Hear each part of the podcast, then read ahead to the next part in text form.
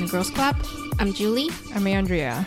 And this is our first English episode for the latest membership only program.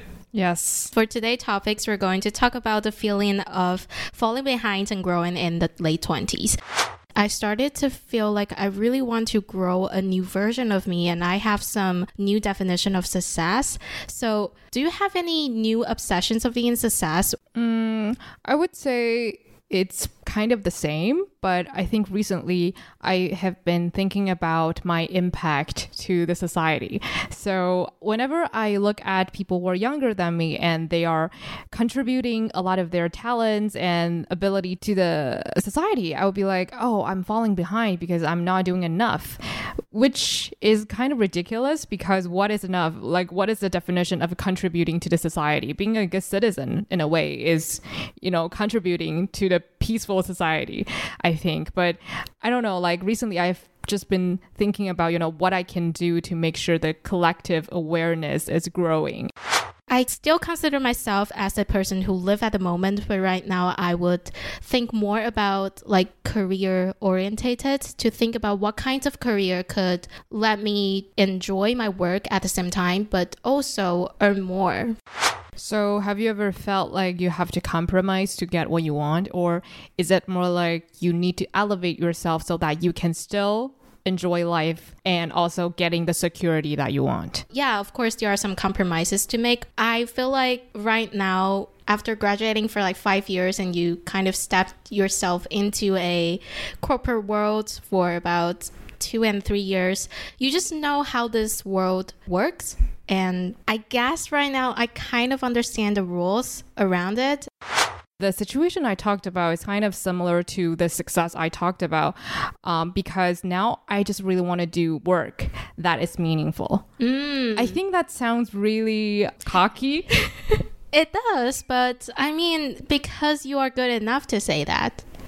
But, you know, sometimes you have to fight against this belief that you have to take every opportunity so that opportunities will come to you frequently. Have you ever had that feelings of like I'm falling behind? Um, of course, I would sometimes feel that I'm falling behind in a sense that I'm not doing enough. So it's kind of the first point I talked about.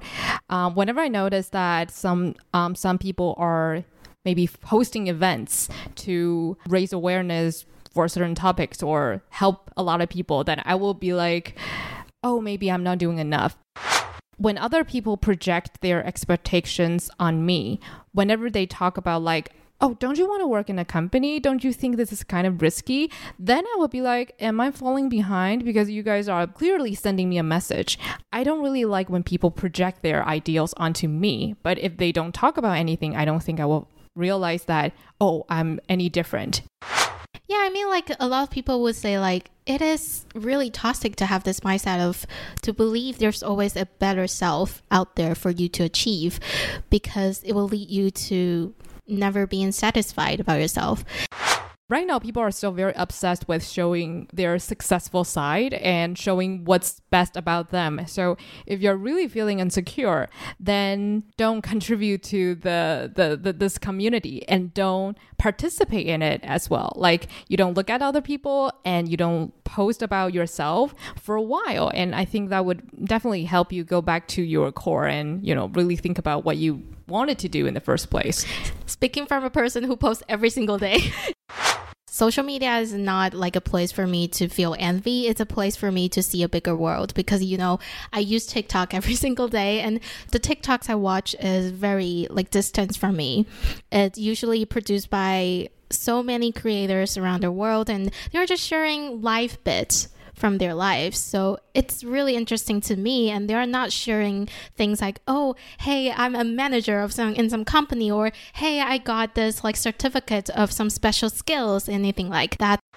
I just have one advice that I want to tell myself and also to share with people uh, is that do not take advice from the wrong person.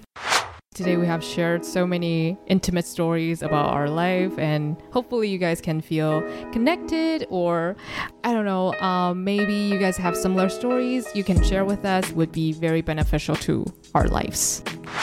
Unlock more English content, subscribe to Afternoon Girls Club membership only program on Firstory.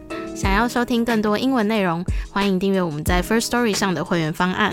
一个月七十九元就能在每月多收听一集我们的书单片单心得分享，再加四十元就可升级至一一九方案。除了每月的书单片单心得分享外，每两个月还有一次英文单集，以及我们每月的电子报专栏文章。点击资讯栏了解更多详情。